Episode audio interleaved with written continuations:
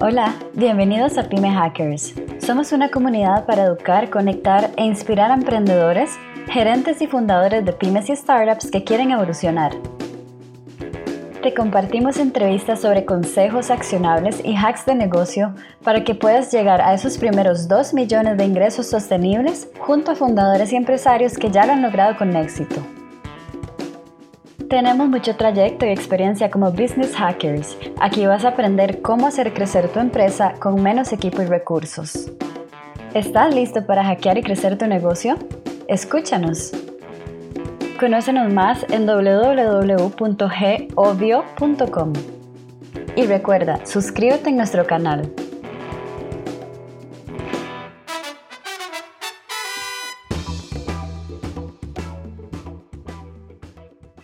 Hola, bienvenidos a un episodio más de Pyme Hackers. Justamente en este año 2021 vamos a estar conversando mucho sobre qué pasó en el 2020, cómo nos vamos a ir adaptando, cuáles son los pasos que tenemos que ir dando para poder sobrevivir. ¿Por qué? Porque si bien es cierto, en 2020 murieron muchas empresas, también muchas en industrias que nadie lo pensaba surgieron.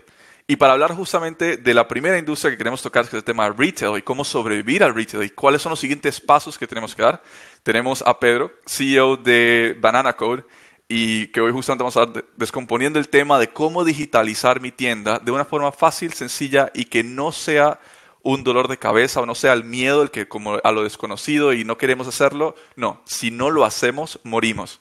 Pedro, ¿cómo estás? ¿Qué tal, Steve? Un gusto. Muchas gracias por el espacio. Estoy súper emocionado, verdad que eh, el 2020 ha tenido demasiados temas para hablar y el e-commerce, el retail ha sido pues posiblemente la punta de lanza de la transformación que los, los que no lo están haciendo están muriendo. Esa es la realidad, ¿verdad? Eso es increíble. Ahora, esto te lleva eventualmente, y, y, por, y por qué creo que vos sos la persona perfecta para hablar del tema, te lleva, bueno, Banana Code se mete en el proyecto de, de, Avenida, que explícanos un poco más, porque creo que no mucha gente lo conoce, deberían conocerlo, porque es prácticamente el primer mall virtual. Comenta un poco al respecto. Sí, nosotros vimos una oportunidad, incluso desde el 2019, ya veníamos hablando de, hey, qué interesante sería un espacio donde cualquier persona pueda llegar a abrir un, una tienda, ¿verdad? Y, y, colocar ahí sus productos, ¿verdad? Entonces después vino como la idea de, de ese mall virtual. Lo habíamos medio acomodado el concepto ahí, hicimos algunos diseños como para comenzar a ver qué, y no le dimos mucha pelota. En 2019 nos, nos, llenamos mucho de trabajo y apenas llegó la pandemia nos volvimos a sentar y dijimos, bueno, esto se va a necesitar, la gente necesita de alguna forma hacer esto porque nadie puede moverse mucho. Entonces ejecutémoslo. Y comenzó como eso, como un mall virtual, como un marketplace, este, que ya está mutando, de hecho, hicimos un pivot ahora en noviembre, por eso posiblemente no hemos hecho demasiada bulla y tal vez hay gente que lo ha perdido de línea, pero la idea era esa, como poder facilitar un espacio donde cualquier persona que estuviera intentando canalizar ventas a través de un medio digital para poder conectarlo con Instagram, con Facebook y poder acelerar un poco ese proceso que pues en menos de 24 horas pudiera tener una plataforma que le estuviera ayudando donde no hubiese un cobro de instalación ni hubiese un cobro de mensualidad era únicamente un cobro por fee de venta. Entonces, si la persona vendía, eh, pues se comisionaba y si no vendía no pasaba nada. Que era el, el, principal dolor de la gente, como es que, mira, a veces la gente me quiere pagar en simple, me quiere pagar en transacción mm. y, y, voy a estar pagando una mensualidad que tal vez no voy a usar al 100%, que de hecho lo notamos, el 85% de las tiendas que están dentro trabajan vía simple, trabajan vía transferencia y ahí fue donde empezamos a encontrar que había que hacer un pequeño pivot para poder eh, atenderlos a todos. Entonces podemos hablar un poco también de, de esa parte, pero por ahí va. Okay, na, nada, más, nada más para posarte acá, porque la audiencia de nosotros está regada en toda Latinoamérica, España, Canadá, Estados Unidos. Entonces, cuando hablamos de SINPE, específicamente en Costa Rica, que es donde, donde estamos Pedro y yo, en Costa Rica nosotros, o los bancos tienen el, el posible sistema de poder transferir inter, interbancariamente inmediata, de forma inmediata y a un fee muy bajo, es menos de un dólar. Entonces, es, a eso se le llama el sistema SIMPE, es, es um, transferencias interbancarias. Pero ok, perdón, dale, continúa. Todo bien. Sí, no, entonces el, el está de problemas eh, una persona que está emprendiendo se topa tiene que ver desde su desconocimiento digital, que no tiene por qué saberlo, pues puede ser una persona especialista en manufacturar vidrio, manufacturar este, cervezas, nos hemos topado con un montón de compas que hacen de todo, y no precisamente el área digital es su fuerte, ¿verdad? Entonces, ¿qué hacer para no morirse y cómo puedo enfrentar todos estos retos si, si tengo que ver a quién contrato y cuánto gasto en esto y cuánto gasto en lo otro para ya ahora sí tener algo para empezar a vender y ahí jugarme, la verdad. Entonces, eso fue como por lo que nació este proyecto y que hemos llevado ya por casi siete meses este, y hay más de 75 tiendas que están dentro y, y hemos ido estudiando a esa masa poblacional para entender qué es lo que está pasando en el mercado. Ahora, pero vale, vamos a ver, porque, porque y, pasa, pasa demasiado, que la gente, de nuevo, un gerente de tienda tenga uno o dos sucursales, o al menos una, que ya tiene empleados, cuando se enfrenta contra algo desconocido, dice, no, no, yo no sé hacer eso, me va a tener que contratar, voy a tener que contratar a alguien para que lo haga por mí, eso me suma costos. Cuando verdaderamente no es así, o sea, el mundo de comercio electrónico ya está sumamente fácil. Bueno, están ustedes, está Shopify, sin embargo, ahorita hablamos de los problemas de Shopify, pero hay varias competencias de mercado que, que verdaderamente ha hecho todo muy sencillo. O sea, ¿cuáles son las disciplinas, en teoría, que debería, o los skills que debería ganar un nuevo gerente o administrador de tienda para poder verdaderamente tener un e-commerce? O sea, ¿es, ¿verdaderamente hay que estudiar o, simplemente es darte la disciplina de, de, actualización? Realmente es eso lo que decís, o sea, sentarse un momento, hacer una investigación, un par de horas, entender realmente, bueno, número uno, dónde estoy yo posicionado, ¿verdad? ¿Qué voy a necesitar? ¿Cuáles son los dolores que estoy intentando solucionar?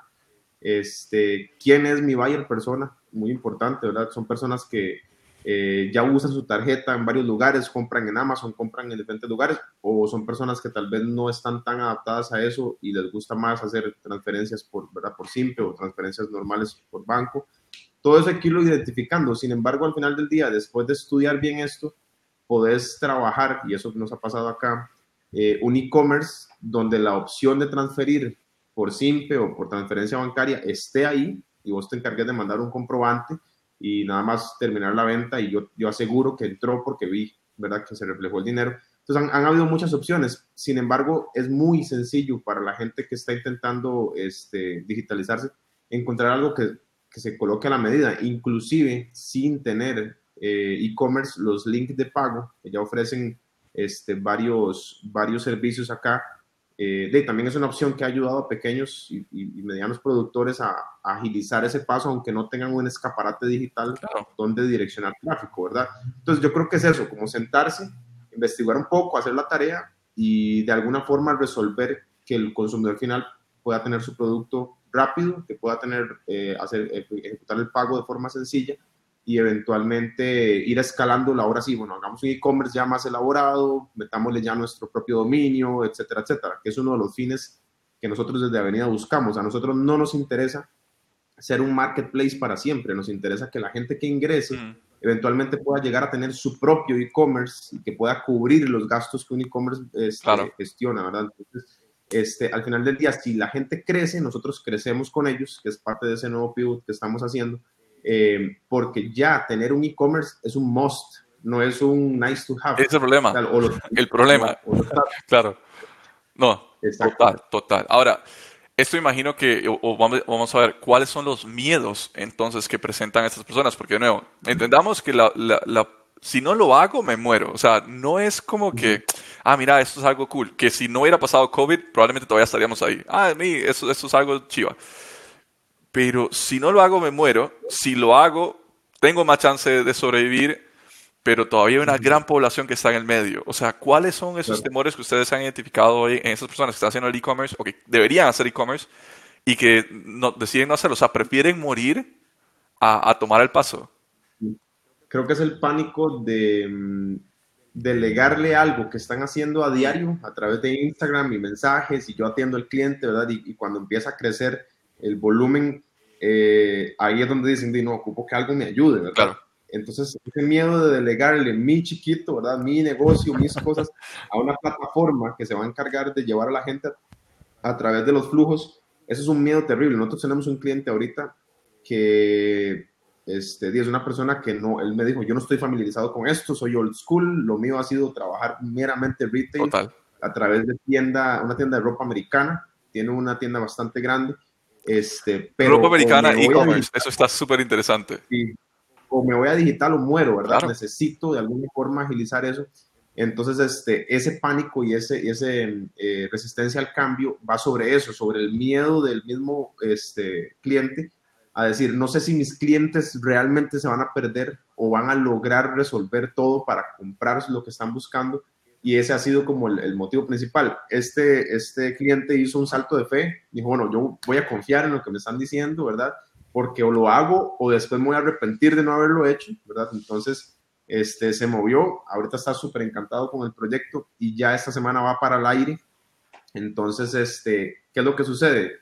Que ahí donde el mercado ya llegue y te dice que hay que quitar, que hay que poner, que hay que cambiar, pero hay que hacerlo. Al final del día el mercado te va a ayudar a hacer, hacer que tu producto sea un market fit, independientemente de la industria en la que estás. El e-commerce hay que irlo adaptando conforme al, al comportamiento de la gente, pero ha sido muy eso, como ese miedo a transferirle toda su parte operativa a un software que ya lo hace automáticamente. Total. Y la gente que lo ha probado, eh, o sea, se han disparado las ventas muy fuerte y así como, ¿qué es esta locura? O sea, jamás me imaginé que esto iba a resolver tanto lo que está del otro lado, ¿verdad? Entonces sí es una buena sorpresa. Ahora, esto no trae la, pregunta y, bueno, probablemente está, también está en la, mente de los dueños de estos negocios, porque justamente, justamente conversaba con, con, con unas personas sobre justamente el modelo de ropa americana, etcétera y me comentaban que probablemente eso no funcionaba porque a la gente le gusta medírsela y las tallas. ¿Cómo, cómo, o sea, ¿Cuál es la realidad? Porque si bien es cierto, esta gente que nunca ha implementado e-commerce, ¿qué han visto ustedes o cuál es la realidad de, de nuevo? Una tienda de ropa donde así la gente gusta probarse las prendas. ¿Cuáles son los problemas de logística? ¿O realmente hay un problema? O sea, la gente no te compra porque quiere probársela o ya al día de hoy eso da igual.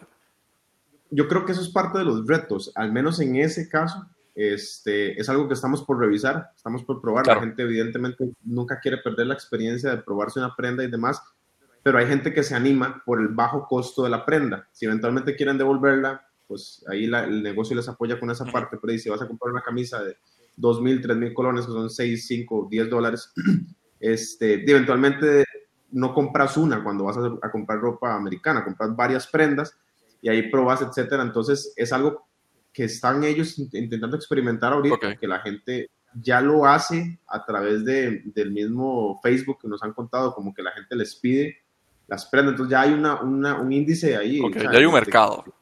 está pasando. Y hay algunas tiendas dentro de Avenida, por ejemplo, que lo que hacen es que logran vender una primera eh, prenda y le mandan a las personas una cinta métrica con la primera venta. Entonces le dan el chance de que de una vez les ayudan, les mandan un manual de cómo medirlo para su próxima venta. Entonces la gente se adapta, más. Eso es una realidad. Qué bueno, qué bueno. Y no, me parece súper inteligente. O sea, muy, muy bien pensado. Ok, ahora, esto también vuelve a representar un problema de logística, porque no todos los países tienen un buen sistema de logística, again, como Estados Unidos, en donde sí, todas las direcciones y, que quiero eh, devolver algo, again, o sea, es súper fácil. Ah, no, hay países centroamericanos que todavía no saben dar una dirección, porque no existe un, patrón de direcciones y estamos en uno, ¿cierto? Ah, ¿Cómo se enfrentan a este reto? ¿Cuál es el problema que ven los emprendedores o, los, dueños de e-commerce en este, en este tema? Cuando nosotros nos topamos con gente nueva que, que llega a buscar una solución en esta línea, lo menos que se menciona al inicio de la conversación es la parte de entregas porque normalmente eso es algo que ellos tienen resuelto en su día a día, de alguna forma. Tengo un motorizado, tengo alguna persona que me, que me hace ya los, los eh, fletes de forma privada, eh, o la gente me lo pide por Glow y, y ellos lo pagan. Y, entonces hay, hay, varias cosas que ya están solucionando. Sin embargo, nosotros lo que hicimos fue buscar uno de los mejores actores del mercado ahorita, este, con, con el mejor servicio de última milla, y el triangular de forma tal que si alguien te compra a vos, en Avenida, en este caso, te compra vos un producto, en el momento que vos imprimís la etiqueta, estás enviando una solicitud de que ya tienes el producto listo y que vamos a pasar a recogerlo. Entonces, cuando nosotros exponemos que ese servicio va incluido dentro de lo que estamos haciendo con Avenida, la gente ya resuelve algo que antes le significaba ir a correos de Costa Rica hacer fila, porque el sistema lastimosamente no tiene los mejores eh, servicios para consumir vía aplicaciones y demás. Entonces, evidentemente, ese partner con una empresa privada que ya resuelva eso mejor que cualquier otro competidor en el mercado, o bueno, que compita bastante fuerte, este, número uno, engrosa la lista de, clientes indirectos que ellos están obteniendo, ¿verdad? Este, el cliente nuestro queda satisfecho y el cliente de nuestro cliente queda satisfecho porque hay una entrega rápida, ¿verdad? ¿Por qué Amazon no tiene flotilla aquí? hay una razón muy clara y no van a invertir en hacer eso porque aquí no hay direcciones, no es tan sencillo y el sistema estadounidense y de otros países no va a funcionar aquí. Entonces, los actores que ya se han adaptado al terreno de juego acá, definitivamente ya tienen resuelto el, problema y ya saben cuáles mejoras hacer, ya llevan posiblemente 36 meses adelante o 24 meses adelante de trabajo que ya, ya han logrado resolver y este, al emprendedor, cuando se le ofrece como toda esa solución integrada, no puede decir que no, es una oferta irresistible. O sea, te estoy, perdón, te estoy resolviendo todo, este, tu canal digital, tu inventario, tu gestión de órdenes este, y la parte del delivery de una vez sin tener que ir ni moverte a ningún lado, ¿verdad? Entonces, ese one-stop shop eh, posiblemente no solo nosotros lo estamos ofreciendo, ¿verdad? O hay gente, agencias que te lo integran todo y que cobran lo que valga, no sé, dos mil dólares por montar todo o algo así.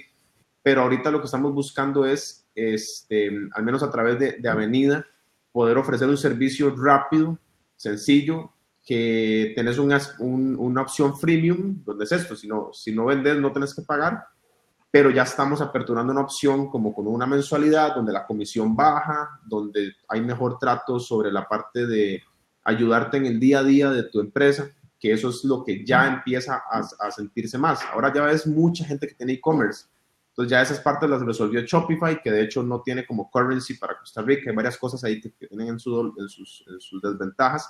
Entonces, si ya tienes una masa poblacional que tiene e-commerce, los problemas ya no son e-commerce, su problema ahora tiene que ver con algo en su día a día. Entonces ahí es donde nos hemos ido a meter a ver cuál es la, qué es lo que está pasando y qué es lo que le está doliendo a la gente más. Este, cuando ya tienen un e-commerce operando, que ya pueden pagar inclusive, siempre hay algo que necesitan solucionar y que aún no está solucionado. Entonces ahí es donde estamos intentando meternos. Ya la parte freemium ya le resuelve a la gente que ocupa arrancar y ahora estamos metiéndonos en esta parte donde, ok, ahora que usted tiene e-commerce, déjenos conectarnos a su e-commerce y resolvamos otros problemas de su día a día para dar más valor en esa parte, porque este, el direct to consumer es el futuro. Ya no, no vas a ver tanto, tanta gente que tiene que ponerlo en alguna anaquel para venderlo. El business to business les va a comprar. Que llegue PriceMark, que llegue Walmart, alguien a comprarte, eso va a suceder y posiblemente va Pero en, en mucho menores términos, o sea, en peores términos, por cierto. O sea, te va a pagar un más un cliente que un B2B, definitivamente. Total, totalmente. Entonces, el, el, objetivo es ayudarle a la gente a, ok, ahora que ya usted resolvió sus ventas digitales, venga y ayudamos a que construya su comunidad, a que construya sus funnels, a que construya su recompra, cosas que tal vez la gente, y eso es algo que es un error que hemos visto, la gente cree que por tener e-commerce va a empezar a vender. Y eso no es tampoco cierto. no para nada. Entonces, hay muchas aristas que estamos intentando ver eh, para solucionar un dolor bien puntual y empezar a ofrecer una, una opción un poco más adaptada a la normalidad de tener un e-commerce, Y eso nos lleva justamente a, a, ese punto importante donde, en mi opinión, y probablemente estoy muy errado, pero en mi opinión, creo que uno de los puntos que más les, les cuesta a las personas de dar ese paso es decir, ¿qué pasa con mi dinero? Yo no lo estoy cobrando. O sea, no, eh, personas old school cobran, lo ponen en la caja y ya. En países de Nueva Costa Rica tienen la parte de Simpe, pero en países que no tienen Simpe, um, bueno, primero que nada, Simpe no es la maravilla, o sea, es algo muy bueno, pero a mí me fascinaría poder cobrar con tarjeta de crédito a todo el mundo, o sea, sería mucho más fácil.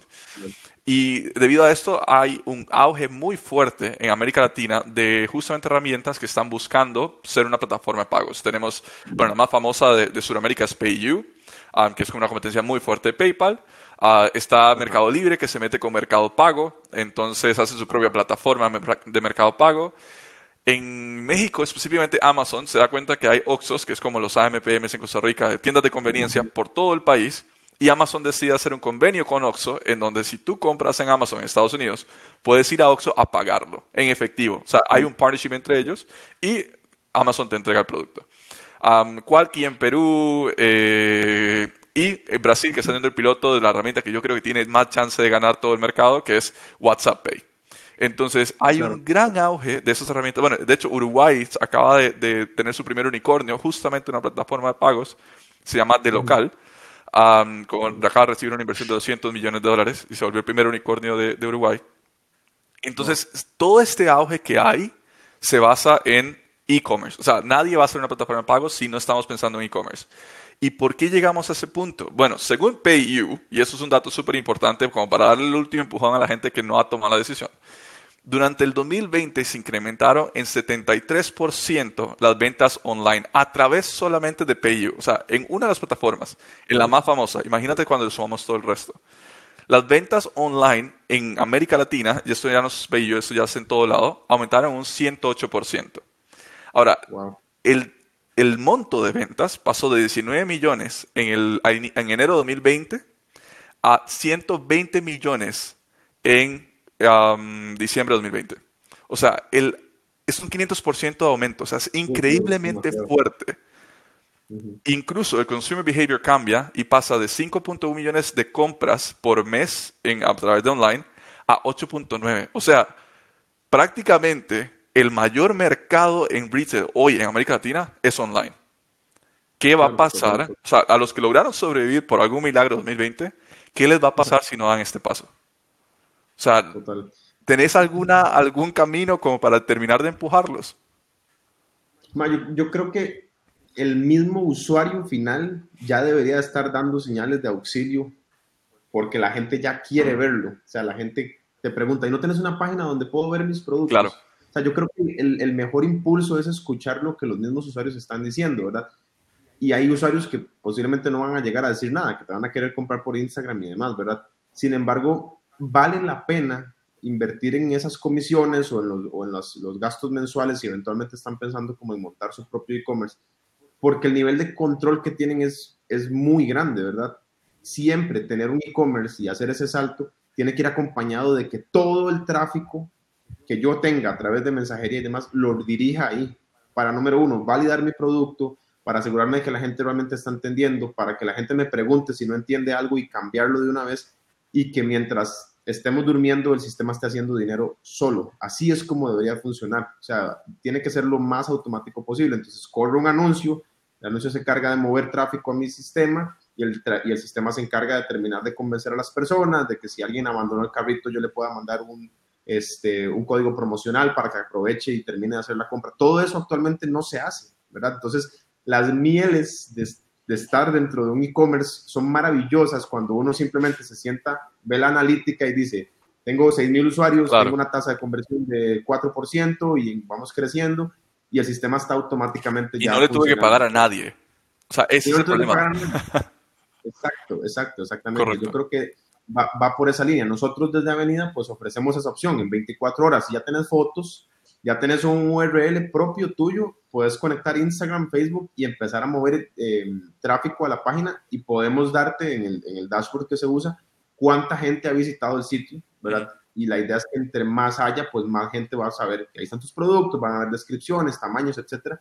Y las tiendas que han utilizado Avenida como su punto principal de tráfico, te estoy hablando que venden hasta dos mil dólares al mes. Claro. O sea, ya, en el primer mes movieron tráfico ahí y ya vendían por encima de los mil dólares y ya van, en aumento. Entonces, ¿qué pasa? Si ya, si ya el volumen de ventas va aumentando, entonces nosotros mismos te decimos, hey, ya te alcanza para hacer un e-commerce, no, no pagues tanta comisión con nosotros, pásate a un fee mensual, te ayudamos y te asesoramos para que montes esto. Y, y con ese fee que nos estás pagando, ya pagas una pasarela, ya pagas eh, el hosting y nosotros te ayudamos con el resto de cosas. Entonces, definitivamente es, es algo que, que debería de ser para crecer y para poder, ya, ok, ya tengo mi propia máquina, tengo mi propia nave, ya la puedo pilotear yo, ¿verdad? Y encima de eso puedo conectarle un montón de sistemas donde hay email marketing, ¿verdad? Cosas para automatización, recompra, etcétera, etcétera. Entonces, este, hay muchísimo que hacer, pero no empezar a hacerlo es un, es un error y se pueden arrepentir muchísimo. Total, total, total. No, no, y estoy siempre contigo. Y para aquellas personas que están preocupadas por la parte de plataformas de pago, de nuevo, en caso de Centroamérica, que no tiene tanto, tanta fuerza, ah, en caso de Centroamérica creo que está más que bien. Usen PayU y, y, no, nos están, no nos están patrocinando ni nada, usen PayU, literalmente les va muy bien. En el caso de Norteamérica y, y, de Europa, definitivamente tienen muchas pasarelas disponibles, pasarelas de pagos, es, plataformas de pagos. Pero, de nuevo, en Centroamérica, aquellos que están buscando, de nuevo, primero que nada, tienen a Pedro, pero les puedo recomendar muchas de estas. Tienen avenida.cr, pero al mismo tiempo existe la posibilidad incluso de ustedes de pues, nacional, incorporar su empresa o nacionalizar su empresa en Estados Unidos. Y hay muchas plataformas de estas. en lo personal, nosotros hemos usado firstbase.io. Entonces, Firstbase como primera base.io. Y de nuevo, por 400 dólares te incorporas allá y eso te abre todo el panorama de pasarelas de pago de Estados Unidos. Stripe, que te permite tarjetas de crédito, o Honeybooks, PayPal, etcétera, etcétera, etcétera. Lo cual, de nuevo, ya te pone en otro nivel, es decir, todo tu dinero ya está seguro. Y en el tema de impuestos, como esto es una empresa que vende en América Latina y cobra en Estados Unidos, es un 0% de impuestos sobre la renta. Ahora, el problema va a ser transferir la plata para acá, pero bueno, ya eso cada quien lo, logra arreglar. Creo que justo para comentarte eso que decís, hay dos caminos. Aquí en Centroamérica creo que uno de los más fuertes es GreenPay. Okay. Ellos este, 33 dólares, 33.9 dólares por mes y han hecho esfuerzos increíbles. Nosotros los hemos, lo hemos usado bastante, lo hemos implementado en varios proyectos. El, el, único asunto que tiene GreenPay es que está muy, muy regulado por el gobierno. Entonces, mm. cada vez que haces una transferencia, ahora bajo a 2.5% por la ley nueva, ¿verdad? Para, para disminuir la parte de las transacciones bancarias, eh, ellos te van a eh, se van a dejar, no lo hace GreenPay, lo hace el banco, porque ellos tienen que trabajar directamente con la entidad bancaria. El banco se va a dejar el 5.13, eh, 5.1% del 13% del IVA, ellos se dejan el 5.1% y se dejan el 1.71% de renta. Y eso se lo reportan a Hacienda y lo tenés ahí en hold. Que a final del periodo fiscal tenés que ir a decirle a Hacienda, vea, ya yo tengo todos estos saldos positivos y tenés que agarrarte con tu contador para que al final del mes el, IVA solo sea el 7 y resto por ciento bastante. Entonces, es un poco complicado. Este, sin embargo, tiene muchas facilidades de que ya tienen sistema para que desde el mismo dashboard hagas una devolución y no tengas que pasar por el proceso de depositarle, hablar vos con el banco, etcétera. Y sé que están implementando muchas cosas, tienen un sistema de seguridad muy bueno también que te reporta si alguien intentó comprar algo con una tarjeta que está en estado robado. Varias cosas bastante, bastante buenas. Este, por otro lado está 4Geeks, que esta plataforma es meramente un cobro fuera del país. Lo integras en un plugin de WordPress o de Magento o de lo que necesites Em, pero eso es una capa encima de Stripe. Entonces ellos te cobran el doble de lo que cobra Stripe. Claro, se dejan ellos una parte.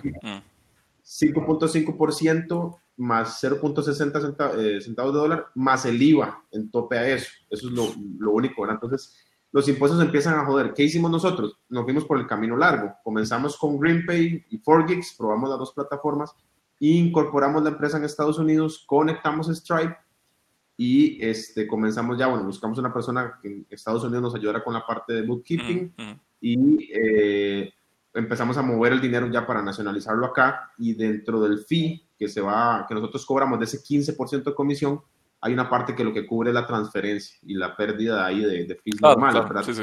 35 dólares, no, Hay muchos caminos. Eh, hay gente aquí que trabaja con Shopify, que lo conecta con PayPal, que lo descarga con, con, esta plataforma de cooperación con Wink. Correcto. Entonces, hay muchos caminos y yo sé que los, los ticos y en Centroamérica estamos haciendo malabares con eso. Correcto.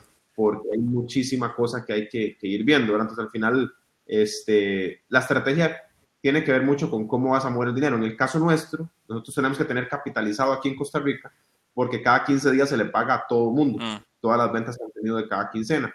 Entonces, mover dinero allá, hay que tener dinero aquí seguro para estar transfiriendo, pero se reduce mucho como la comisión, claro. varias cosas. Ahí, ahí es un win-win que hay que identificar, ¿verdad? Pero, pero sí este, vale la pena probar algunas de estas plataformas nacionales que están intentando hacerlo. Ahora hay otra, eh, no recuerdo muy bien cuál es el nombre, ahorita lo, ahorita lo recuerdo.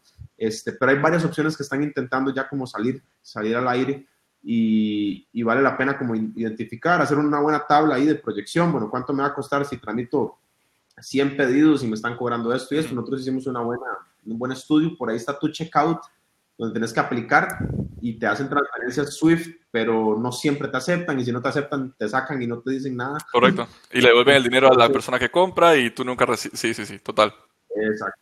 Entonces hay, hay, que hacer tarea, definitivamente hay que hacer tarea, pero sí hay opciones para lograrlo. Súper bueno.